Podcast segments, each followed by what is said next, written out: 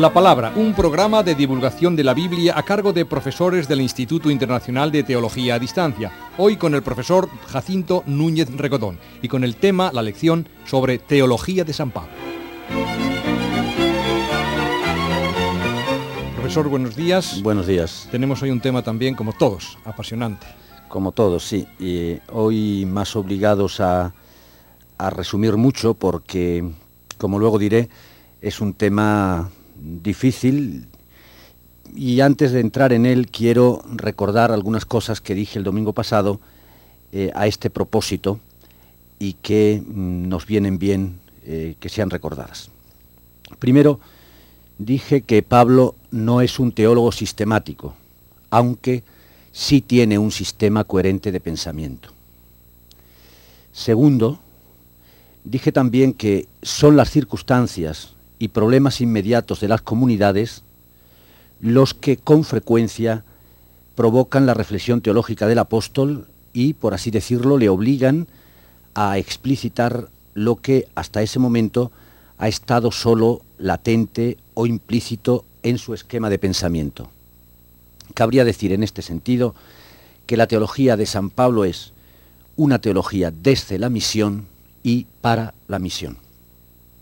Tercero, sin negar un ápice de la originalidad y riqueza de su teología, no hay que olvidar que el apóstol es deudor y partícipe no sólo de la fe de las comunidades cristianas, recuerdo especialmente su vinculación y su deuda con la comunidad de Antioquía, sino también de las formulaciones teológicas, muchas veces bien fijadas y estereotipadas, a las que habían llegado las comunidades.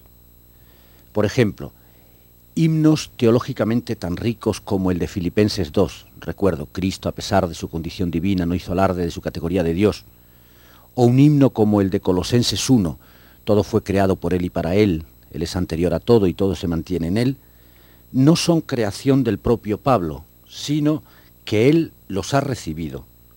Y otro tanto habría, por ejemplo, que decir de ese credo eh, de la fe de la primera comunidad que encontramos en 1 Corintios 15 en el que él además lo introduce con una fórmula fija para decir que no es creación suya, sino que lo ha recibido.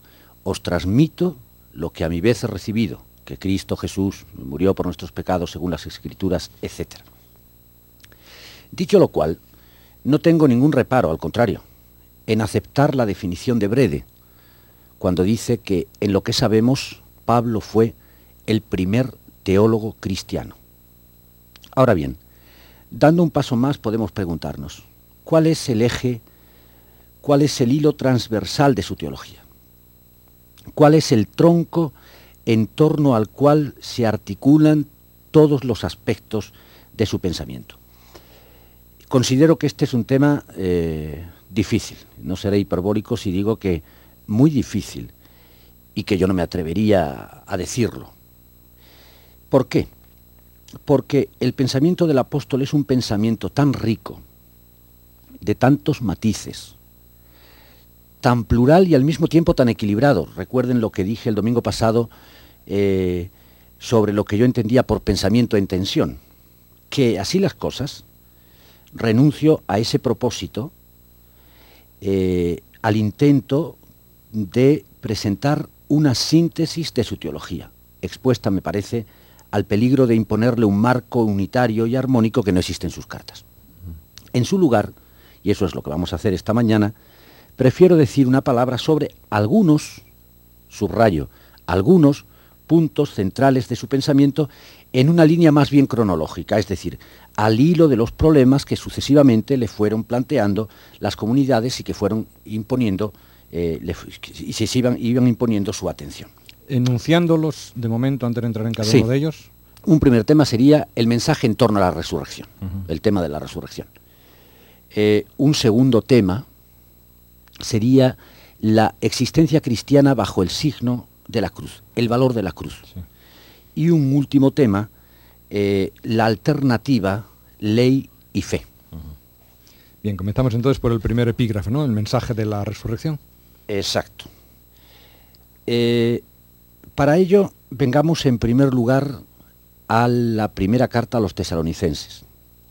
como ya he dicho algún día, con Primera Tesalonicenses tenemos el primer escrito del Nuevo Testamento. Estamos en torno al año 50. La evangelización de aquella comunidad había sido rápida y quizás por eso los cristianos tesalonicenses, o al menos algunos de ellos, tenían algunas dudas sobre el tema de la resurrección. Por eso le preguntan al apóstol y el apóstol les contesta por carta. Nuestros oyentes pueden buscar en el capítulo 4 de la primera carta a los tesalonicenses, concretamente a partir del versículo 13. El tema es tan simple como esto. Cuando el Señor vuelva, en eso que llamamos la parusía, la segunda vuelta del Señor definitiva y en gloria, Él dice Pablo, se llevará consigo, usa la palabra rapto, se llevará consigo a los que estén aquí. Pero le pregunta a los tesalonicenses, ¿y qué pasará con los que ya han muerto? Pablo intenta darles aliento, tomando como punto de partida, esto es muy importante, tomando como punto de partida la fe en Jesús muerto y resucitado, dice, Dios no dejará en vacío, perdón, Dios no dejará caer en vacío y en las tinieblas a los creyentes difuntos. También a ellos los conducirá a su reino por medio de Cristo. No se extrañe el lector si en su razonamiento el apóstol echa mano de determinadas imágenes de la apocalíptica de su tiempo. Que no se quede uno el envoltorio, sino que vaya a lo esencial. Y lo importante se resume en esta frase lapidaria del versículo 17. Estaremos todos para siempre con el Señor, que me parece una bonita y buena definición de lo que es la resurrección. Es estar con el Señor. Por cierto, en Filipenses 1.23, Pablo, hablando de sí mismo, dice estar deseando desplegar las velas para estar con el Señor. Esto se refiere a la primera de los tesalonicenses, ¿no? Sí, porque luego el tema efectivamente va a continuar. Eh, lo va a tratar poco tiempo después, o al menos no mucho tiempo después, en la primera carta a los Corintios. Para quien quiera verlo, pues que busque en el capítulo 15 de la primera carta a los Corintios. Antes conviene una palabra sobre aquella comunidad para entender mejor el pensamiento del apóstol. Corinto tenía una comunidad cristiana muy viva y muy rica en carismas pero al mismo tiempo muy expuesta al socaire de tendencias y filosofías de todo tipo. Conviene recordar a este respecto que Corinto era una ciudad portuaria y por lo mismo, pues abierta, liberal, plural, como es propio de ese tipo de ciudades. Pues bien, allí surgió una tendencia que negaba la resurrección futura de los creyentes. Convencidos de que ya poseían el presente de la salvación, nada realmente nuevo podía venir en el futuro. La tesis sería esta. Ya estamos resucitados y vamos a vivir una vida nueva de resucitados. Pablo reacciona desde Éfeso, que es donde estaba en ese momento, reacciona con energía. Usa en primer lugar un argumento negativo. Negar la resurrección de los creyentes equivale a negar la resurrección de Jesucristo. Recuerden estas palabras que todos conocemos si los muertos no resucitan, es que Cristo no ha resucitado. Y si Cristo no ha resucitado, van es nuestra fe.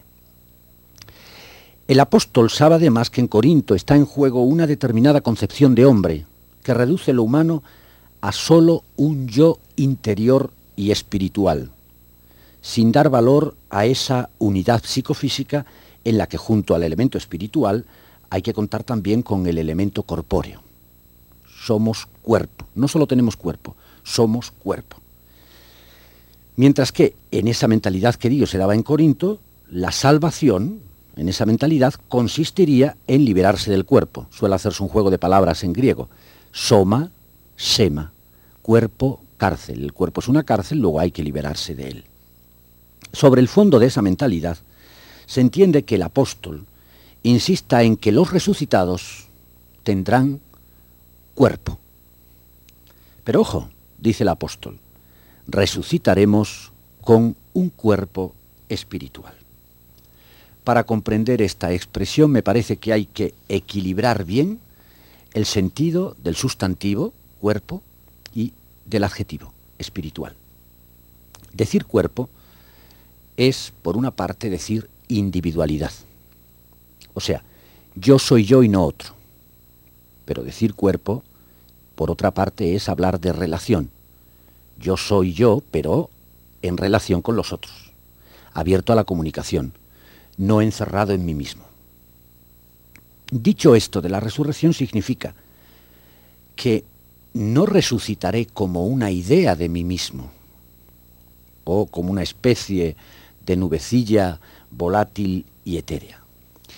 Resucitaré yo, en mi identidad personal y en mi capacidad de entrar en relación con los demás y, por supuesto, con Cristo y con el Padre. Esto significa, dicho eso sí de manera muy sencilla, que los resucitados tendrán cuerpo. Pero Pablo añade, cuerpo espiritual.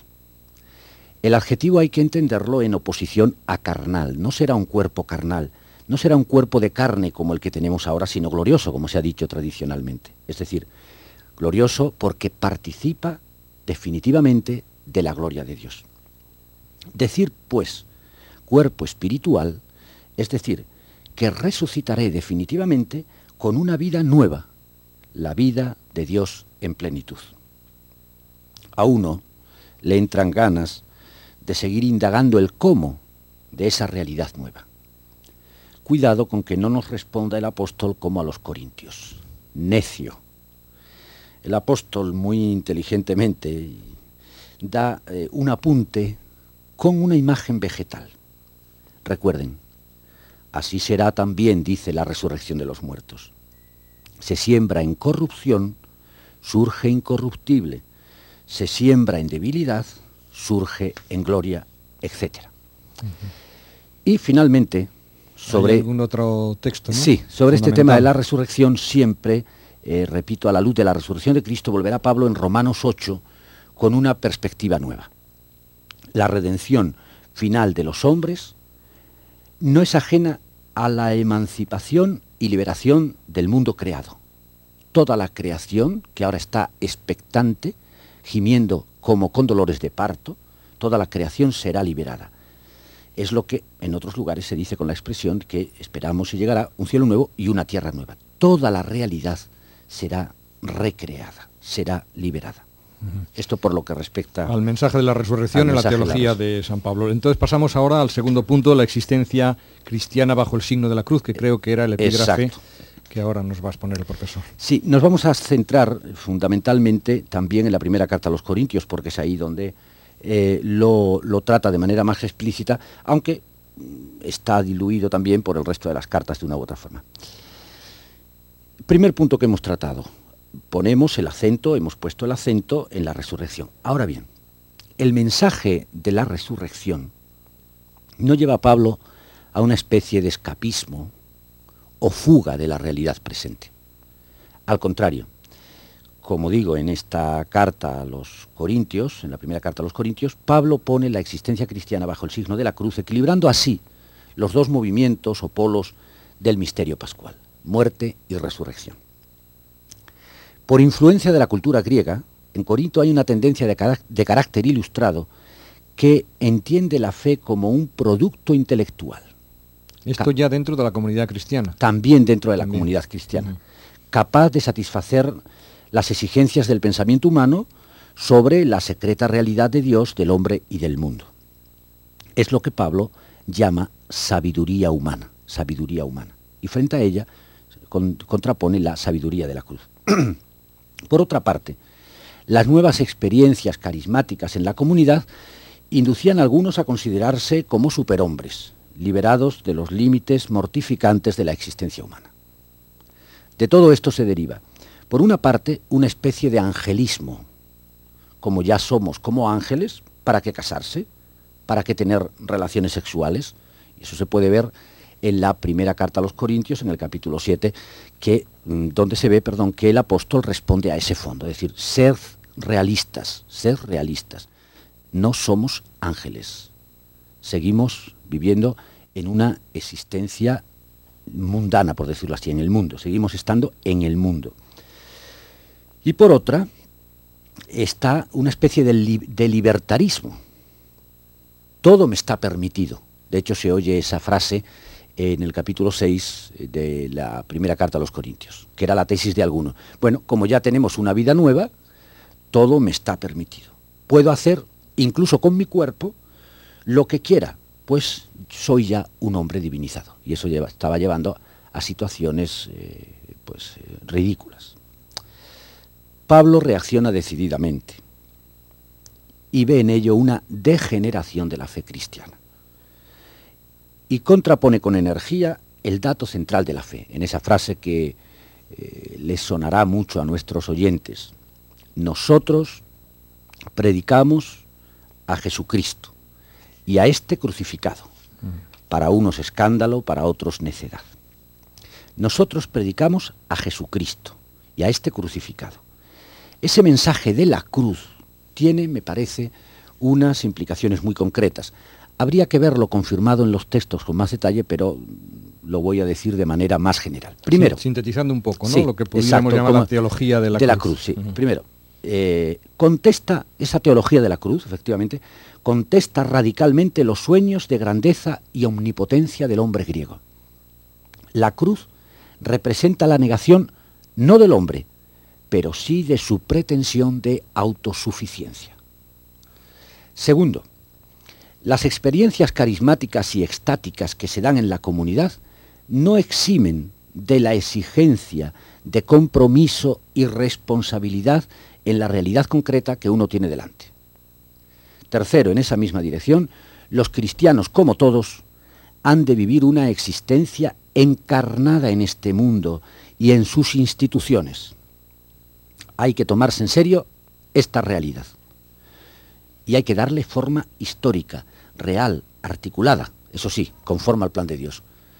Por eso se le ha criticado a veces, en esa idea que el otro día comentábamos, que existe así muy populista, muy popular de San Pablo, una de las cosas que se le critican es que no ataca las estructuras. Bueno, habría que hacer muchas consideraciones, pero una de ellas es, es que Pablo no es un iluso. Sabe que si no hay estructura, es verdad que en este sentido uso la palabra en, digamos, en su, en su sentido más positivo. No hay estructura, es como agua de lluvia que no se recoge hay que dar forma a la realidad. Por eso él insiste en el valor de la institución matrimonial, insiste cómo, y por ahí se explica lo del velo de las mujeres, no porque para él el velo tenga importancia, sino decir, hay que estar con, con los pies en la tierra y evitar que se produzca escándalo. Esa especie de realismo que no es, por decirlo, en fin, permítaseme con una terminología así actual, no es conservadurismo de ninguna de las maneras, sino es un realismo de decir, no, que afirmamos la resurrección, de acuerdo, pero no somos unos exaltados, tenemos que vivir con los pies bien asentados en la tierra. Bien, y no me entretengo más en eso. Y cuarto, eh, cuarta derivación de esa teología de la cruz, hay que aceptar el sufrimiento, la debilidad, las limitaciones del mundo y de nuestra condición carnal. Porque solo en ellas y hace la gloria de Dios. En otro momento Él puede llegar. Cuando soy débil, entonces soy fuerte. Por tanto, no se trata frente a los corintios de liberarse del, del cuerpo, sino de liberar, el de liberar al cuerpo del dominio de la carne, de ese dinamismo que es antítesis al del espíritu. Este sería el, segundo bloque eh, de la teología que me parecía conveniente comentar. Entramos entonces en el tercer epígrafe sobre la ley y la fe. Me imagino que este sería, habría sido y todavía puede que lo sea, ¿no? En, distintos ámbitos de, la realidad universal cristiana, un problema del, cristianismo o de las conciencias, de determinadas conciencias, de determinadas culturas. Intentaré explicar cómo mm, el problema en un primer momento está muy referido a la situación concreta. Es verdad que no se puede reducir a ella. Si acaso ahora cuando usted me oiga como lo planteo, me, puede hacer alguna pregunta en ese sentido eh, que está apuntando. Ley y fe. Ley y fe. Otro tema, efectivamente, que ocupó buena parte del trabajo apostólico y de la reflexión teológica de Pablo fue el de la alternativa ley y fe. y le trajo, por cierto, muchos quebraderos de cabeza. Nuestros oyentes saben que en el cristianismo primitivo hubo una disputa muy viva sobre la necesidad o no de cumplir la ley mosaica para ser cristiano. Y en el caso concreto de los paganos, sí, estos tenían que pasar por la circuncisión y demás prescripciones judaicas para entrar en el camino cristiano. Dicho de otra forma, si para ser cristiano había que ser primero judío. Es muy difícil tipificar las diversas, las diversas posturas, pero bueno, para entendernos, eh, yo voy a resumirlas en tres. Posturas dentro de la comunidad sobre ese tema que San Pablo relata o en general, alude. Dentro del sí y sobre ese tema del valor o no, la necesidad o no de la ley. La ley hay lo que llamaríamos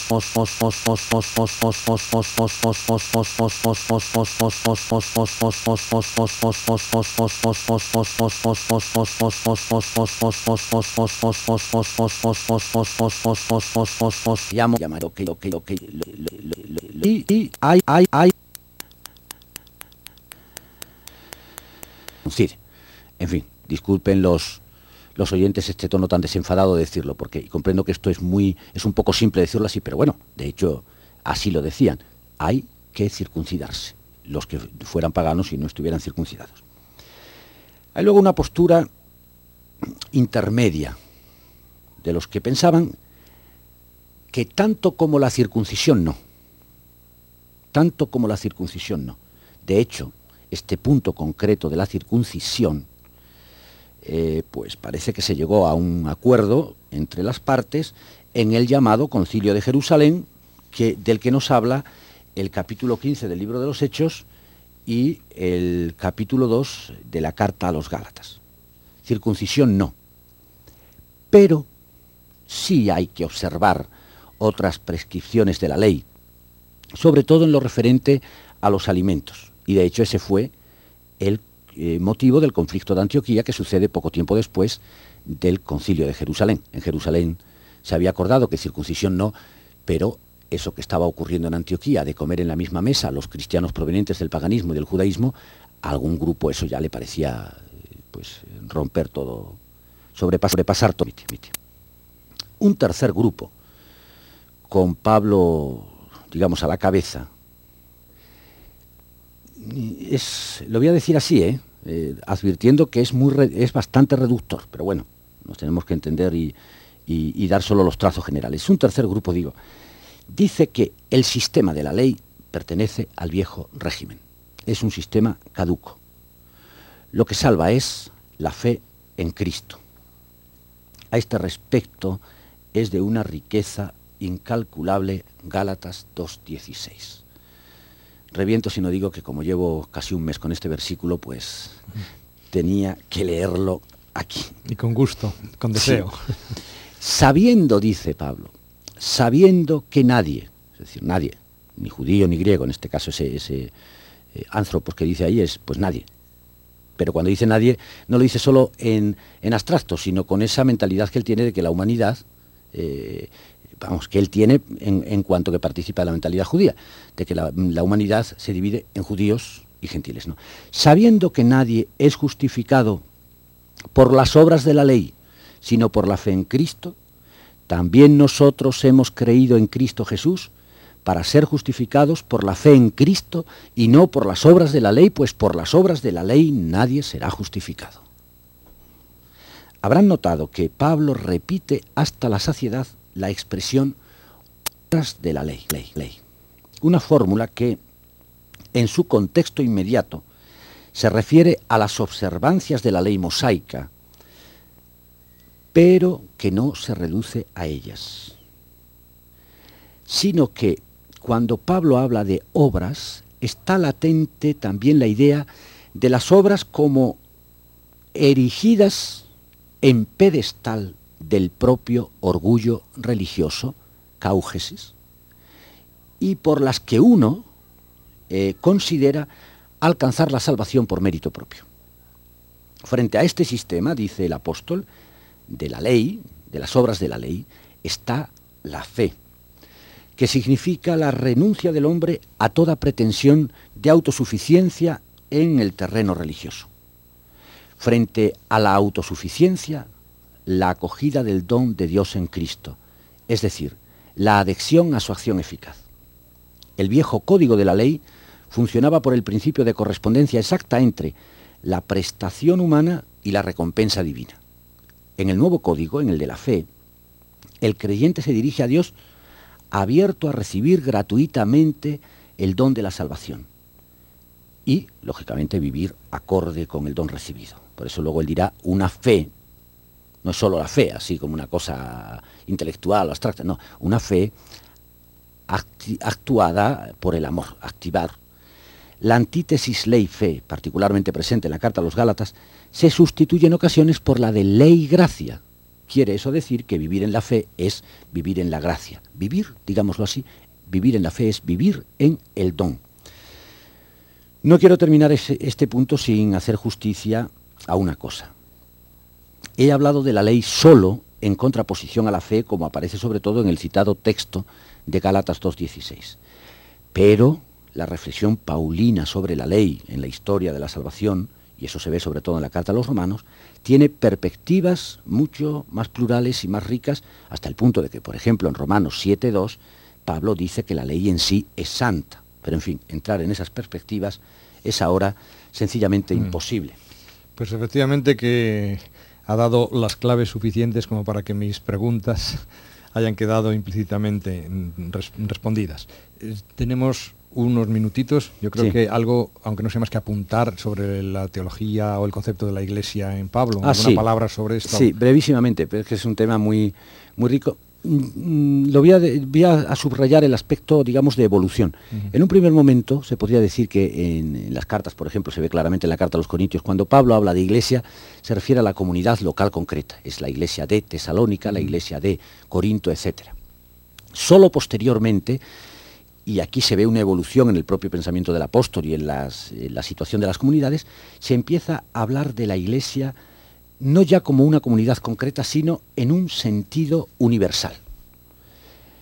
En, relación con esto de la Iglesia también se ve el siguiente cambio. En un primer momento Pablo habla de la Iglesia como cuerpo para subrayar la relación e igualdad de sus miembros. En un segundo momento, en las cartas a los colosenses y efesios, habla de la Iglesia eh, como cuerpo para hablar de la relación de ese cuerpo que es la Iglesia con su cabeza que es Cristo. Brevísimamente entonces, quiere decir que hay una primera etapa que podríamos decir de construcción de las comunidades. Y luego estas otras cartas, Colosenses, Efesios, es lo que la profesora Margaret MacDonald llama no ya de construcción, sino de estabilización de las comunidades. Lo que he dicho con el tema iglesia lo podríamos decir con otros muchos temas. Era necesario decir esta palabrita para hacer justicia a un pensamiento que, se va, que progresivamente va evolucionando, como digo, no solo por eh, lo que es la reflexión del propio Pablo, sino por la evolución objetiva que se da en las comunidades. Muchísimas gracias, profesor. Buenos días. Buenos días.